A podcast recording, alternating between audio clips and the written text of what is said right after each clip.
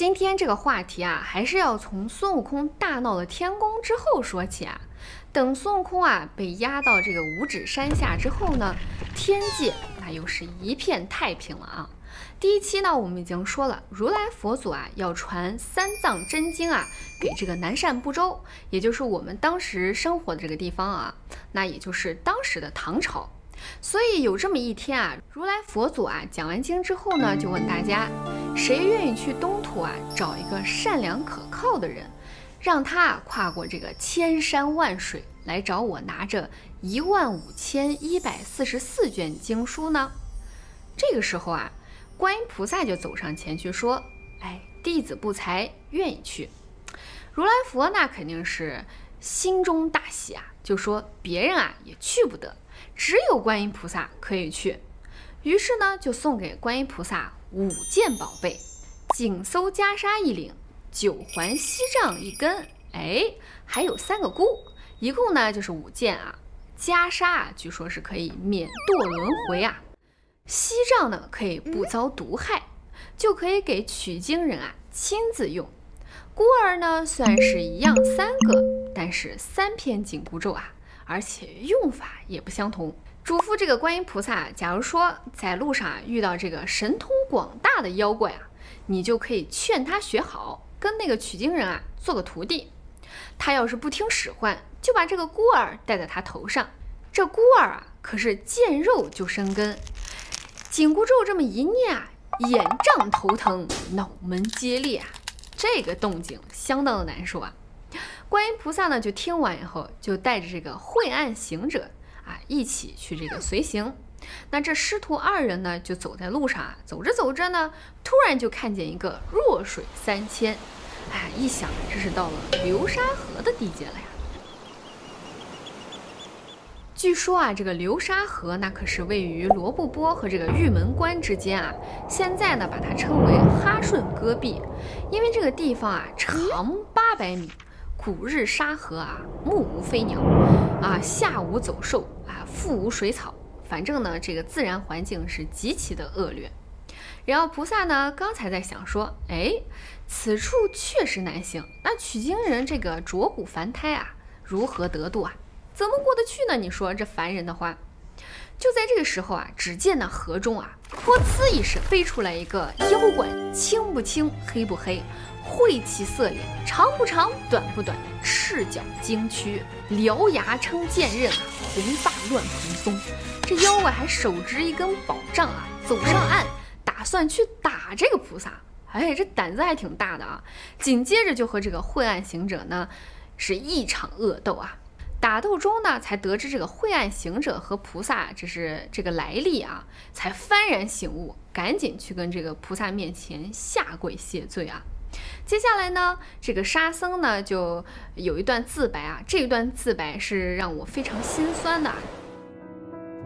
沙僧呢说：“菩萨，请饶恕我的罪行啊！我本来呢不是妖怪，我是凌霄宝殿啊释鸾宇的这个卷帘大将。”只因我在这个蟠桃会上啊，失手打碎了一个玻璃盏，玉帝呢就把我打了八百下啊，贬到了这个凡间来，变得这副模样。每隔七日呢，我就要被飞剑啊穿胸百下，那可不是随便人能承受得了的呀。所以我才这般苦恼，实在是没有办法，饥饿难忍，两三天呢就得出来找一个行人吃掉。结果今天不巧啊，冲撞了这个菩萨。菩萨呢就点化他说：“你可不能再罪上加罪了呀！你可以做取经人的徒弟，上西天拜佛求经。这样的话，我也可以让这个飞剑啊以后不再来穿你，然后跟着这个取经人呢一起去西天取经。哎，等你经过了这一路呢，你不光可以官复原职，到时候呢你也免遭一些罪责。”这沙僧一听啊，立马应允，就说啊他愿意皈依佛门。但是啊，有一件事必须要解释一下，就说这个菩萨啊，我在这段时间啊，吃人无数，有几次啊，这个取经人都来，都被我吃了。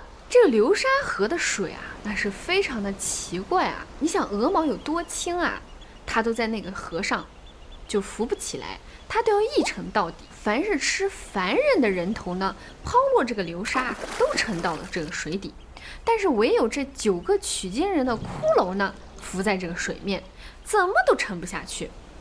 我以为啊，这是个异物，所以呢，把它们就穿在一起，闲暇时啊，拿来把玩一下。这下你说我都吃了九个取经人了，你菩萨刚才说的这个取经人，他要是提前听说有九个取经人都死在这儿了，那他肯定不来了，对不对？我的前程怕也是没了，啊，这沙僧还在这儿担忧呢啊。菩萨呢就告诉他说，这岂有不来之理啊？你可以把这些骷髅啊挂在脖子下面，等着取经人，以后这些骷髅啊自有用处。哎，我就有点奇怪啊。这骷髅啊，到底有什么用处呢？你等我后面再慢慢给你讲啊。菩萨呢，就指着这个流沙河说：“那就以沙为姓，给你起个法名，就叫沙悟净。等他这个送了菩萨过了河，他就决定啊，洗心涤虑啊，再也不伤身，专门啊，就这个每天专心等着这个取经人来。”哦，那我现在就发现了，其实啊，这个菩萨他的路线是和唐僧正好相反的。唐僧呢是从这个东土大唐呢一直到这个西天，那菩萨呢是从西天一直来到东土大唐。所以呢，按照我们正常的这个顺序啊，唐僧是先收的悟空啊，但是按菩萨的顺序呢，应该是先收的沙僧啊。下一个出场的应该就是二师兄了啊。菩萨别过了老沙之后啊，继续朝着这个东土的方向走。走了一会儿呢，又看到了一座高山。哎，这山上啊，恶气弥漫，只能是驾云过去啊。突然，狂风四起，闪出一个妖怪来，卷脏莲蓬吊塔嘴，耳如蒲扇显晶晶，獠牙锋利如钢锉啊。长嘴张开似火盆，手持这个钉耙龙探爪，马上就要上去直接打菩萨。晦暗行者呢，赶紧的就挡住，见面先是一顿开打。看来啊，这个不报名号还真是不行啊。之前看那个大闹天宫的时候，大家打闹之前先说一下啊，我是谁谁谁啊，以免打错对方啊。结果这妖怪你看完全不带问的啊，上去先打。等到这个妖怪一听，哎呀，这是南海观世音菩萨，立马就朝上磕头啊，求恕罪。你看看这，早干嘛不问啊？干嘛不问了再打啊？真是太冒失了。菩萨就问说：“哎，你是哪里成精的野豚？何方作怪的老智啊？反正呢，就是说他是一个不成体统的猪啊。为什么在这儿挡住我的去路啊？”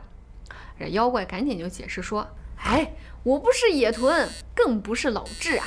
我本是天河里的天蓬元帅，但是因为我喝醉了，带着酒啊戏弄了嫦娥，这玉帝啊把我打了两千锤啊，贬下凡尘，灵魂去投胎的时候还跑错了路，错投了这个猪胎里，生出了这么一副模样，我就咬死了母猪啊，打死了群智，在这儿啊占领了一个地盘，靠吃人度日。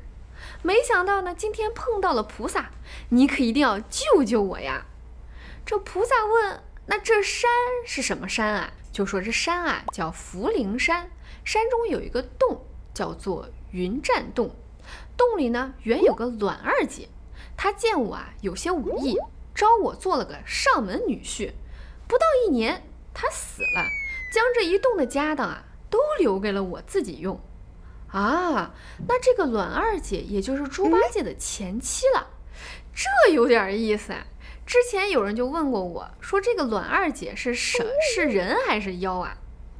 就说一般正常人啊，应该不会住在洞里吧？而且“卵”字啊，其实在印刷的过程当中，很可能就出现了这个误差。如果当初这个字不是“卵”，而是“卯”的话，那“卯”就指的是兔子了。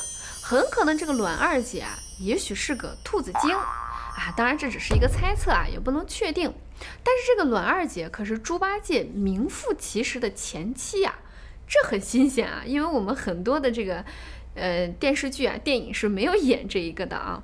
菩萨呢就好心教化他，让他改了这个凶星，不要再伤害生灵了，这样很容易造业啊，免得到时候所有的罪加起来一起罚他。这妖怪还气不打一处来啊！照你这么说啊，我去喝西北风啊啊，还不如抓个行人，肥腻腻的吃他一顿，管他什么千罪万罪。哎呀，这老猪这现在在菩萨面前还这么嚣张啊！我以为菩萨会没了耐心啊，直接了结了这个猪呢。结果呢，菩萨还超级耐心的解释说，人有善愿啊，天必从之，到时候自有五谷充饥，不用吃人度日了。这妖怪这才醒悟啊，愿意随这个取经人一起去西天啊，走这一遭。一样的路数啊，菩萨呢就指姓为朱啊，给他起了一个法名叫朱悟能。哎，领命归真之后呢，特地交代他要断绝这个五荤三宴啊。这也为什么叫八戒啊？就因为这五荤三宴呢，让他专心在这里啊，等待着取经人。这一下辞别了八戒之后，是不是就该去孙悟空那儿去了啊？我估计孙悟空早已经都等不及了。哎，你别说，还真不是啊！菩萨就这样正走着走着走着啊，就听到这个空中啊有一条玉龙叫唤。这是什么龙啊？为什么在这里受罪呢？这龙就说了：“哎，我是西海龙王啊，敖润之子，因为放火烧了殿上的明珠啊。”所以，我父王啊上奏了天庭，告我的忤逆之罪。玉帝啊就把他吊在空中打了三百下，逐日被杀。那希望菩萨呢赶紧搭救一下。看来又是一个难管的熊孩子啊。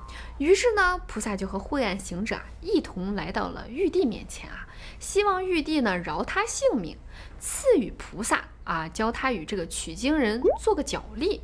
看来这个后来啊，小白龙吃了唐僧骑的马也不是无缘无故了，这都是菩萨早早就安排好了的，怪不得在这儿说脚力呢。那照这么说的话，嗯，那我们这里好像缺一个小白龙，那道具组啊，赶紧啊啊啊，注意一下，我们这里缺一个人物啊。这小白龙啊被救下来之后呢，菩萨就把他安排到这个深水里先待着啊，等着这个取经人路过。这菩萨这一路上啊，那真是收获满满。现在呢，已经收了三个徒弟了，是不是都忘了孙悟空了？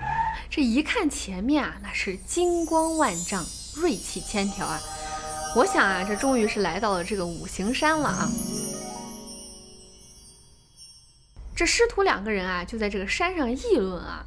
结果呢，这一早就被这个孙悟空给听个正着，还问：“哎，是哪个在山上啊揭我的短呢？”一看是观音菩萨，这个悟空马上就说：“哎呦，诚看顾，诚看顾啊！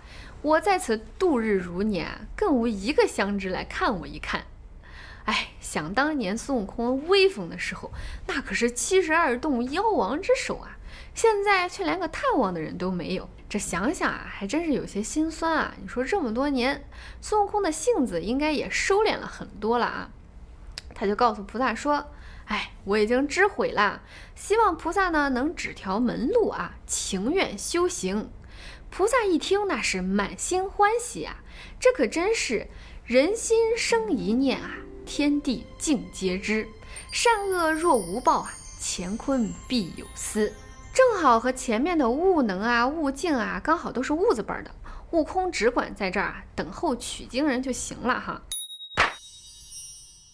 故事说到这儿啊，就基本上已经讲完了。这么一看啊，菩萨其实早就为这个取经人准备好了这一切。哎，只要他坚定信念，一路西行啊，那这就是一个必成的过程啊。那取经人又是什么样的故事呢？下一期我再告诉。